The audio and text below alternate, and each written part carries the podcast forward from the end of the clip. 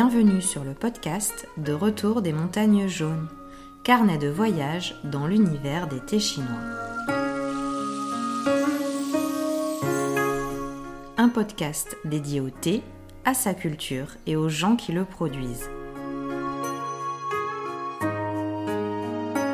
Aujourd'hui, nous retournons dans les montagnes jaunes à l'occasion des récoltes de Taiping Rokway pour le troisième épisode d'une série consacrée à mon expérience en tant que cueilleuse de thé en Chine chez des amis producteurs. Bonjour à tous, je suis très heureuse de vous retrouver pour ce nouvel épisode de mon carnet de voyage. Moi, c'est Célia, amatrice de thé depuis plus de 15 ans et créatrice de la boutique de thé en ligne Retour des montagnes jaunes.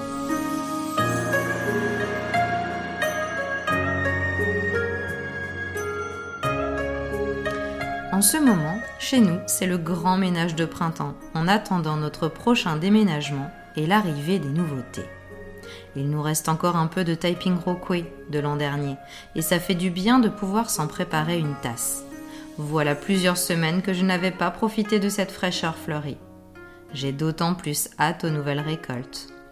De votre côté également, prenez-vous quelques minutes pour vous préparer un thé que vous n'avez plus bu depuis bien trop longtemps.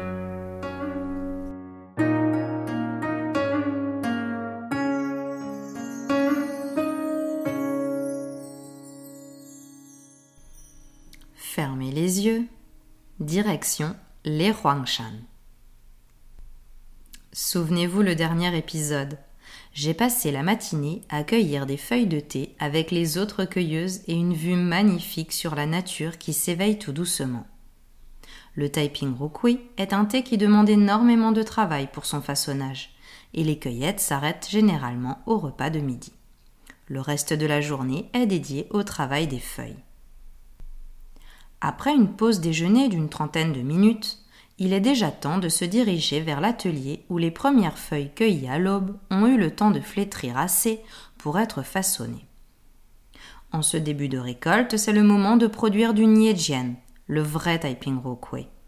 Il existe d'autres grades, plus grossiers, mais seul le Niejian devrait porter le nom de Taiping Rokway. Le verbe nier signifie rouler entre le pouce et l'index. C'est ce mouvement caractéristique qui donne sa forme au Taiping Rokway et qui le distingue du Kuijian ou du Bujian dont nous parlerons plus tard. Le Taiping Rokway est un des thés verts qui demande le plus de travail, un travail de longue haleine où les feuilles sont façonnées une à une, ce qui est très rare dans le monde du thé. C'est pourquoi la cueillette finit aussitôt dans la journée. Le façonnage fait aussi partie du travail des cueilleuses un travail qui se poursuivra jusque tard dans la nuit. C'est un travail minutieux où les cueilleuses, assises à une table de travail, vont rouler les feuilles de thé, une des principales étapes de la fabrication du Taiping Rokway.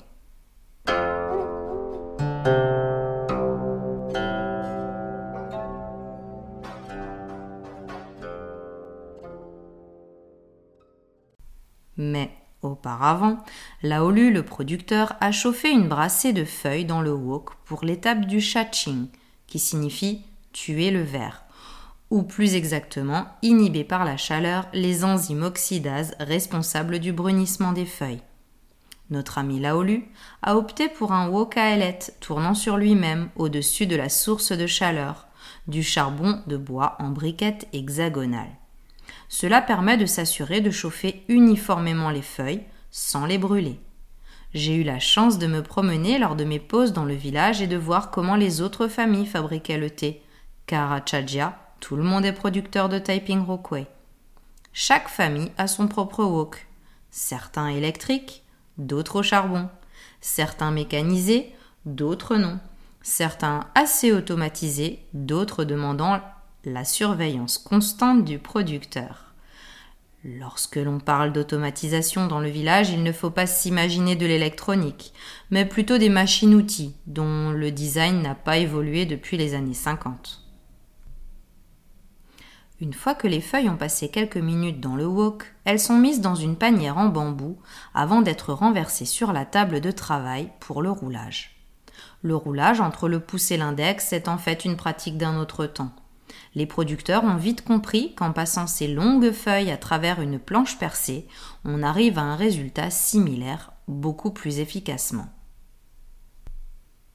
Une partie des cueilleuses a donc pour tâche d'introduire chaque feuille dans un des trous de la planche. Moi, j'étais préposé à récupérer les feuilles sur le plan de travail de l'autre côté de la planche et à délicatement les donner aux cueilleuses chargées de poser les feuilles roulées les unes à côté des autres en rang d'oignons sur les clés métalliques. Chaque fois qu'une clé est pleine, l'aolu ou son ouvrier récupère la clé et fixe dessus un tamis métallique de même taille pour presser les feuilles. Les feuilles se retrouvent coincées entre la clé et le tamis. C'est le quadrillage métallique qui imprimera de chaque côté le motif si connu du typing rockway et qui donnera sa forme aplatie en lame de sabre. Il s'agit ensuite de passer au-dessus du cadre métallique un énorme rouleau à pâtisserie en marbre. Pour avoir plus de force et imprimer le quadrillage sur les feuilles, le rouleau est au bout d'un bras articulé rudimentaire. Mais même ainsi, c'est un travail qui demande beaucoup de force. Arnaud m'a raconté que Laolu le reprenait souvent lorsqu'il pressait les feuilles, car il n'appuyait pas assez malgré sa force son poids.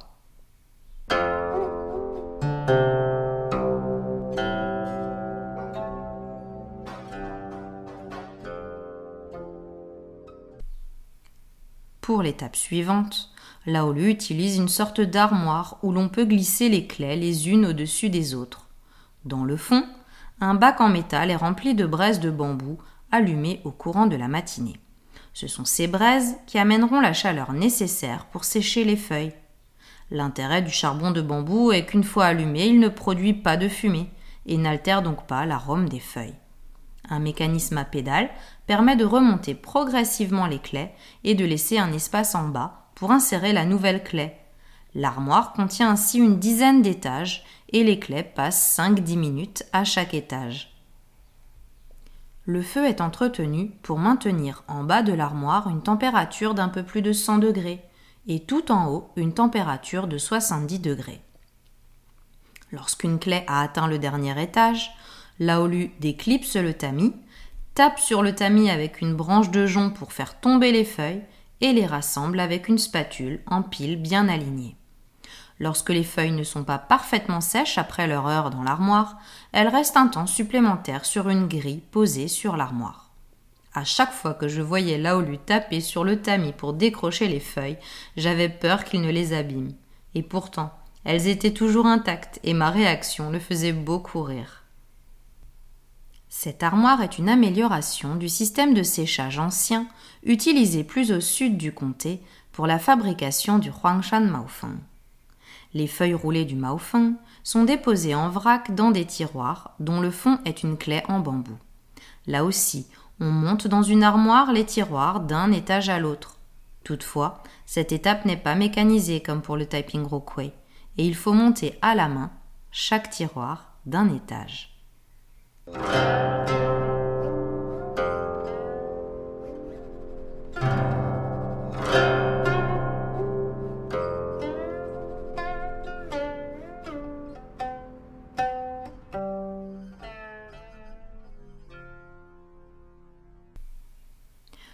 Le typing rockway, sur chaque clé, on peut mettre 4 ou 5 rangées d'une trentaine de feuilles, soit une centaine de feuilles en tout, ce qui fera environ 50 grammes de thé sec. Il faut imaginer le nombre de manipulations de chaque feuille pour une seule petite boîte de thé. Le passage au wok, le roulage feuille à feuille, la dépose sur les clés feuille à feuille, le pressage, le séchage et l'emballage. Mais le travail ne sera pas fini. Après ce premier emballage en gros, la mère de famille rangera les feuilles dans un nouveau carton, les feuilles bien alignées une à une. Elle coupera les tiges des feuilles les plus longues pour que chaque feuille ait la même longueur et forme des rangées bien alignées dans la boîte qui permettra de descendre les feuilles de thé jusqu'à la ville. Là-bas, chez Xiaolu, il y aura à nouveau une phase de tri avant l'envoi au client dans son emballage final. Xiaolu et sa femme retrieront chaque feuille, rejetant les feuilles cassées ou mal formées, les feuilles trop courtes ou trop chauffées. Ces feuilles seront revendues en gros aux industriels du thé de la région ou à des boutiques moins regardantes. Au plus fort du printemps, Xiaolu doit embaucher deux aïs du quartier pour l'aider au tri. Ce tri qui est un réel gage de qualité. Au final, en une journée de travail, environ 500 grammes de thé sera produit par cueilleuse, soit environ 5 kilos de thé par jour. Pour arriver à cette quantité, la cadence de travail est assez soutenue, et le travail se fait pencher sur la table, ce qui fatigue le dos. Le façonnage est marqué par une pause en milieu d'après-midi, où nous avons le droit à un goûter préparé par la mère, puis reprend jusqu'au dîner. Après le repas, le travail continue jusqu'à épuisement des feuilles récoltées le matin. Et il est souvent plus de minuit lorsque la journée de travail se termine. Tout ça pour quelques 5 kilos de thé. Tout au long de la saison, les Niejian seront fabriqués de cette manière. Ce qui les différencie entre eux, c'est surtout le jour de la récolte et la tendresse des feuilles. Chaque jour de récolte sera donc différent, ce qui aura une influence sur le prix. Il est vrai aussi que pour les premiers jours de récolte, beaucoup plus d'attention est portée sur la qualité du travail, et le rendement est bien moindre. Ce sont ces infimes différences qui justifieront à la vente par le producteur qu'il y a un ratio 4 entre le thé du premier jour et celui du dernier jour. Finalement, même s'il y a une différence évidente lorsque l'on goûte entre l'été des premiers jours et la fin de la récolte, cette différence de prix est purement psychologique. Le travail est le même et les charges restent les mêmes. Le producteur doit juste répartir judicieusement le prix pour s'assurer à la fin de la saison un revenu suffisant pour vivre toute une année et maintenir son matériel et ses jardins. Mais pour nous, il y a un vrai intérêt à rechercher avec passion ces thés des premiers jours. Quelle fraîcheur et quelle explosion de saveurs en bouche.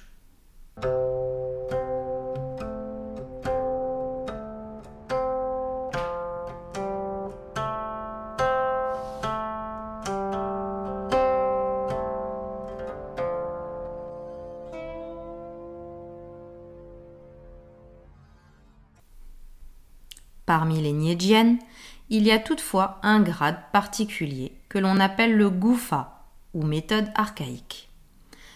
Quelques producteurs, dont notre ami Laolu, essaient de faire revivre les anciennes méthodes de fabrication du Taiping Rokui et les essais de la famille Wang à la fin du XIXe siècle pour inventer ce thé que nous chérissons.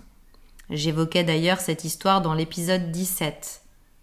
À la fin du premier cycle de cueillette, au bout de 3-4 jours, alors que les nouveaux bourgeons sont en train de grandir, Laolu, son beau-frère et leurs cueilleuses respectives se rejoignent pour profiter des dernières cueillettes du cycle pour fabriquer ce grade ancien.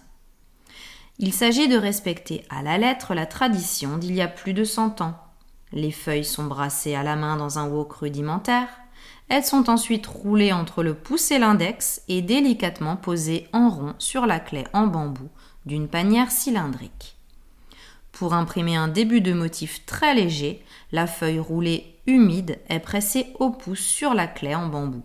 Il n'y a pas de rouleau et il n'y a pas de contre-tamis. Cette panière de torréfaction est directement placée au-dessus des braises pour sécher les feuilles et les panières empilées les unes au-dessus des autres. Il s'agit réellement de faire revivre la tradition, car ils n'arriveront ce jour-là à produire que 200 grammes de thé par cueilleuse, au prix d'énormes efforts. En se mettant ensemble, Laolu et son beau-frère arriveront à produire uniquement 3-4 kilos de ce thé par jour, et généralement, pour avoir assez de thé pour satisfaire les envies de ses meilleurs clients et amis, ils répéteront le travail pendant 2-3 jours avant le début du second cycle de cueillette. Et pourtant, le prix du marché en gros de ce thé d'exception est inférieur à celui du premier jour de cueillette.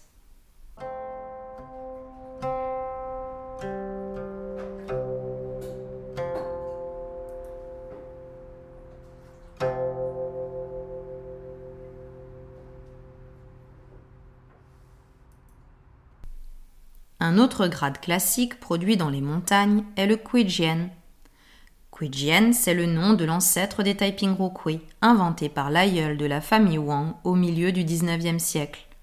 C'était un jiancha, un thé en lame de sabre, intermédiaire entre les premiers essais et le Taiping Rokui actuel. L'opération de rouler les feuilles une à une entre le pouce et l'index n'avant pas encore été élaborée, et les feuilles étaient roulées grossièrement avant de sécher à plat sur une clé en bambou.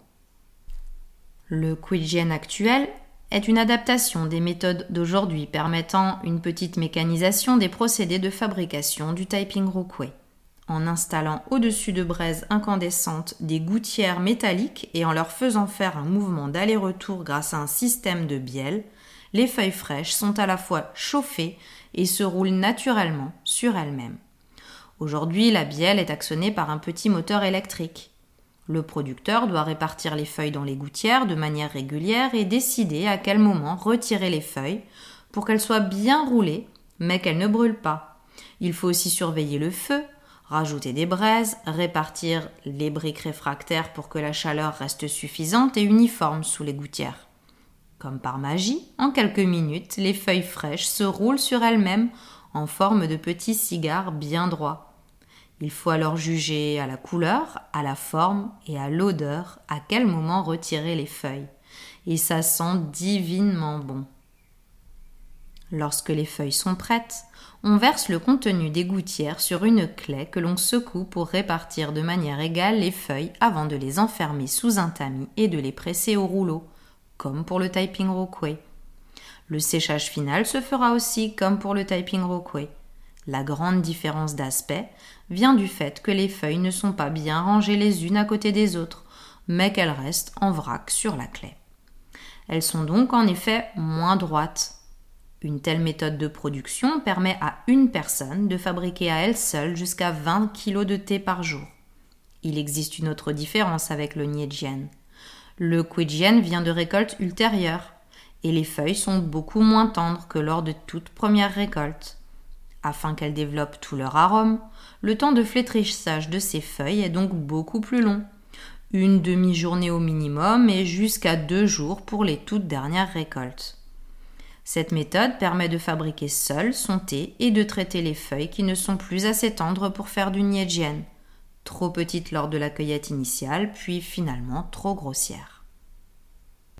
Ainsi, à partir de Gouyu, la fête qui marque le milieu de la production des Taiping Rokui, la production de niedjian de l'après-midi est souvent complétée par une production de Kuijian par Laolu ou son ouvrier le matin et les deux derniers jours de récolte sont réservés à la production de Quidjian. Les cueilleuses doivent alors récolter toutes les feuilles assez grandes pendant qu'au village on s'attelle au gros de la production de Quidjian. Malgré cela, le rendement pour produire du Quidjian reste beaucoup plus faible que celui de la plupart des thés verts de qualité. Pour le Taiping Rokui, il n'y a au final que 3-4 récoltes par théier lors du premier cycle végétatif, celui du début du printemps. Ces récoltes devront être judicieusement réparties entre la production de Niedjian et de Quidjian pour assurer aux producteurs un revenu annuel suffisant. Car si le Quidjian rapporte beaucoup moins que le il offre tout de même une part non négligeable des revenus de l'année.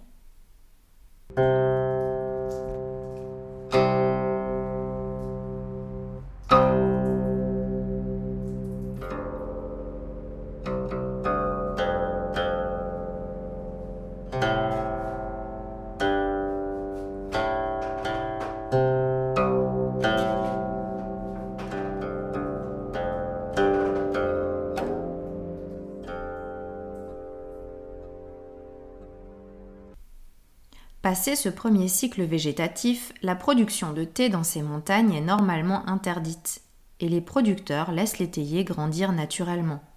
Ceci est vraiment important pour la santé des théiers, car à partir du mois de juin, ils devront être assez résistants pour combattre les attaques incessantes des insectes. Le standard chinois du Taiping Rokui impose pour garantir l'appellation une récolte de printemps du premier cycle végétatif, notre ami Laolu va plus loin. Il s'arrête à trois cueillettes, alors que quatre ou cinq sont possibles lors de ce premier cycle. Selon lui, le jeu n'en vaut pas la chandelle. Le prix d'été issu des quatrième ou cinquième cueillettes est très bas, tout comme la qualité, et permettrait à peine de couvrir le salaire des cueilleuses pour cette semaine de travail supplémentaire. En tout, en un peu moins d'un mois de production, et avec huit cueilleuses, moi exclus, Laolu produit environ 100 kg de thé. essentiellement du Taiping Rokui et du Kuijian, mais aussi quelques kilos de goufa et de thé sauvage.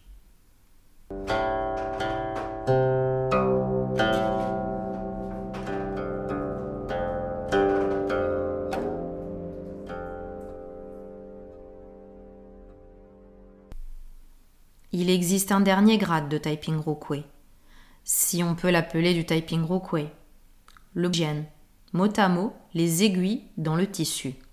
Il s'agit d'une méthode inventée il y a quelques décennies par quelques producteurs des monts Taiping et qui permet d'automatiser complètement la fabrication du thé. Les feuilles sont chauffées dans des woks industriels, roulées entre deux pièces de tissu, puis elles passent entre une presse à rouleau cylindrique. Parfois, la presse est agrémentée d'un petit quadrillage pour faire croire à une production artisanale. Cette méthode a permis d'industrialiser il y a quelques décennies une partie de la production du Taiping Rokui, malgré sa très mauvaise réputation parmi les producteurs et les amateurs. Elle permettait d'augmenter les revenus, souvent en cueillant après le premier cycle de végétation. Aujourd'hui, plus aucun bout de n'est produit dans les monts Taiping. Quelques producteurs des alentours de la zone d'appellation d'origine contrôlée, en faible altitude, font grandir des théiers Sheda à cet effet. Mais c'est essentiellement dans les provinces voisines du Jiangxi et du Hunan que ce thé est produit, souvent à partir d'autres Camellia sinensis à grandes feuilles. Il est pourtant simple de différencier le Bujian du Kuijian et du Taiping Rokui. Les feuilles passent à travers une presse hydraulique à rouleau qui écrase les feuilles jusqu'à ce qu'elles n'aient plus que l'épaisseur d'une feuille de papier. Autant les feuilles que les ramis sont écrasées. Les feuilles ont l'air extrêmement fragiles, alors que les feuilles des autres grades gardent une certaine épaisseur et une réelle texture. Lorsque l'on fabrique du Kuijian et du Taiping Rokui, les feuilles sont écrasées par un rouleau en pierre à la seule force des bras et au poids du producteur. Cela écrase en effet les feuilles et les ramis et donne au thé sa fine épaisseur caractéristique. Toutefois, il est impossible à la force d'un homme d'écraser une tige jusqu'à ce qu'elle prenne l'épaisseur d'une feuille de papier. Essayez chez vous avec une feuille d'arbre et un rouleau à pâtisserie. Vous comprendrez que les feuilles de bout de ne peuvent être produites qu'avec une machine puissante. On voit aussi de plus en plus de feuilles de bout de vert pâle et comportant du duvet, Ceci est très étonnant lorsque l'on sait que le cheda produit des feuilles d'un vert intense et qu'il s'agit d'un cultivar ancien très peu poilu. Malheureusement, c'est aujourd'hui du Bujian qui est majoritairement vendu sous l'appellation Taiping Rokui, en Chine et en Occident. Ceci est largement dû à une méconnaissance du produit. Et il est vrai que ces feuilles larges et micrométriques ont un côté attirant et vendeur, même plus qu'un Taiping Rokui ou qu'un Gufa.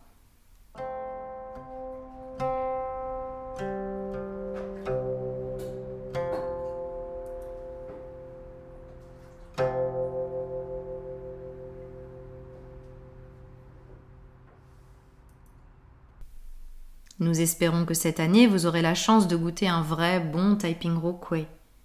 On peut occulter tout le travail pour y arriver, un travail qui fait vraiment honneur aux producteurs et aux cueilleuses qui passent des heures, jour et nuit à travailler pour nous offrir ces merveilles. Le thé n'en reste pas moins exceptionnel.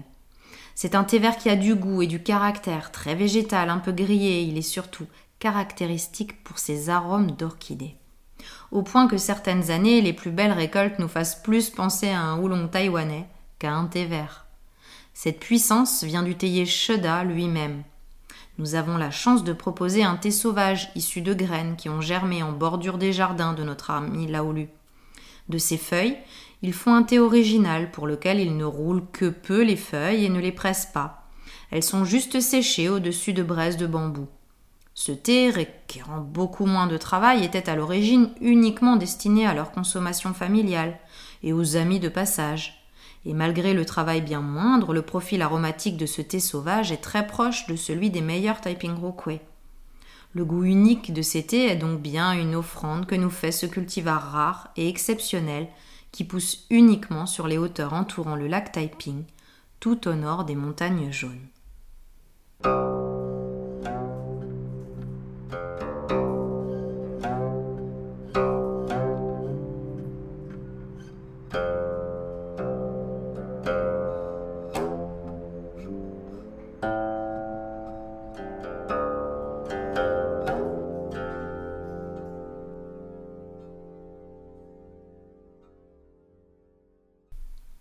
Cette plongée dans la confection du Taiping Rukui vous a-t-elle plu? J'espère vous trouver nombreux pour le prochain et dernier épisode de la série. Nous parlerons de la vie des cueilleuses pendant leur mois chez Laolu et de la vie au village.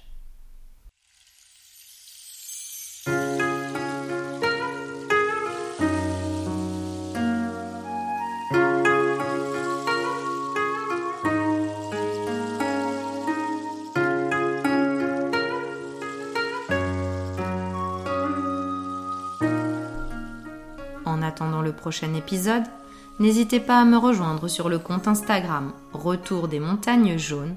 Faites-moi part de vos questions, de vos idées, de vos envies.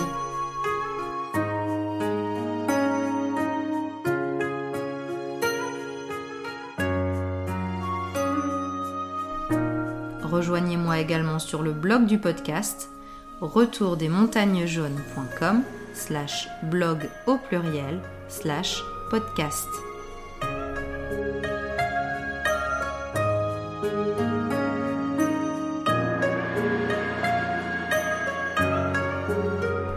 Si vous avez aimé cette escapade, la meilleure façon de me soutenir est de vous abonner sur la plateforme d'écoute que vous utilisez. Si vous utilisez Apple Podcast, vous pouvez mettre 5 étoiles et un commentaire.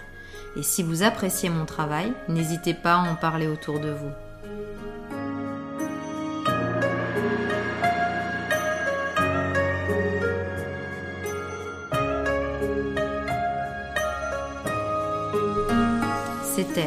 Retour des montagnes jaunes, carnet de voyage dans l'univers des thés chinois.